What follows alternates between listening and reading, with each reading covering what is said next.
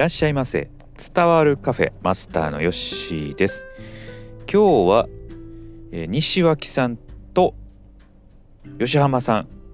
が書かれましたゆるいメンタルの育て方を読んだので、えー、そのお話をしていきます。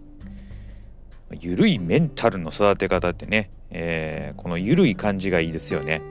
はい、もうバキバキにこうメンタル育てるというよりかは緩めにやっていくということですね。はい。えー、でまあ、この本読んでですね、えー、まあ、感じたことなんですけれども、えー、まあ、自己肯定感とかね最近よく言われることかなと思いますので、まあ、それを、まあ、いかに大事にしていくかあですね。えー、でどういうふうにこう捉えていくかっていうところが、まあ、主にあったかなと思います。で僕が注目したあポイントをお話今日はしていこうかなと思います。えーまあ、自己肯定感が高いってね、えー、どういうことかっていうことなんですけれども、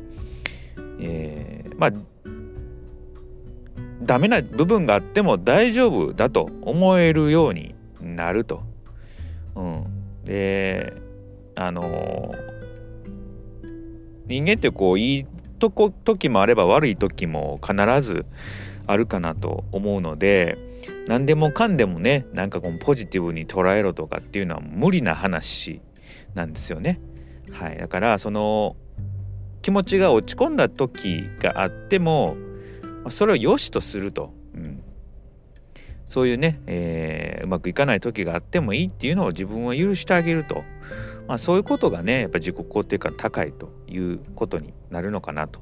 いうふうに思いますね。はいし、まあ、完璧主義者の人とか結構大変かなと思うんですが、まあ、僕みたいにまあええか、うん、もうそんなもんやろって思う人はですねまあまあいいんちゃうかなというふうに、えー、自分で思っております。はい。で次ですね、えーまあ、嫌なこと出来事から立ち直るためにはどうしたらいいかと、まあ、これねあのいろんな本で書かれているんですけれども人間ってこうマイナス思考によりがちなんですって。うん、で体とかね動かしてなかったらよりその否定的な考えの方にこう引っ張られるということなので体を動かそうと。で意識的に外に出るっていうのはおすすめ。ということなんで、えー、まあちょっと嫌なことがあったらね、えー、ちょっとこう環境を変える外に出てですね、えー、まあ、散歩してみるということがいいんじゃないかなというふうに思いますね。はい、じーっとやっぱりこうしてたら結構頭考えてしまうんで、えー、その場を離れると。そして体を動かすと。これはもう本当に至る所で書いてありますので、はい、やってもらえたらいいんちゃうかなと思いますね。うん。えー、まああとリラックス効果ですねリラックスするためにどうしたらいいかっていうところなんですけれども、えー、まあ、目と手を使って一つのことをするというのがね結構有効じゃないかというふうに言われていました。でまああの手軽にできることとしては、まあ、塗り絵をやったりとか料理をやったりとかね、えー、どっちも目取って使えますよね。でなんでこれがいいかっていうと何かに集中する時間を通して気持ちが落ち着くという効果があるそうなんで、はい、確かにこの僕もあの最近塗り絵タロットの絵をですね自分で描いて塗ったりしてるんですけれども、えー、結構集中してできるんですよね。見てえー、色塗ってってなるとあの集中してないとこう見落としてしまうところとかあったりするんで,、うん、で料理もですね料理ってあのそれこそ本当に集中してないと、えー、うまくいかないんで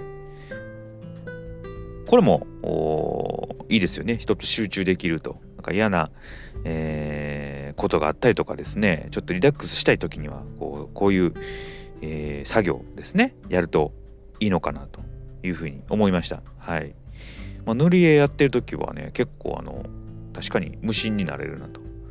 実感しております、はい、大人の塗り絵とか最近ねあの注目されてますよね。少し前ですけれども。まあそういうのも一つこうリラックス効果あるんじゃないかなと思っております。はい。うん。まあこんな感じで、えー、書いてありましたね。はい。あのー、まあまああのー、すぐ実践できることが書かれてましたこの本はですね対話形式で、え進んでいきますのでこの西脇さんと吉浜さんの会話で、えー、まあ、進んでいく感じですので読みやすいと思いますね。はい、会話形式ですので。うんまあ、その中でね、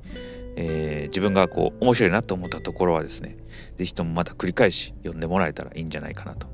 いうふうに思いますね。はい。まあ、ゆるいメンタルの育て方なんで、まあ、ゆるい感じでいいんかなと思います。はい。そんな感じでした。はい。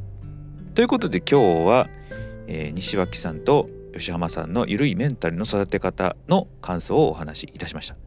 それではまたのご来店お待ちしております。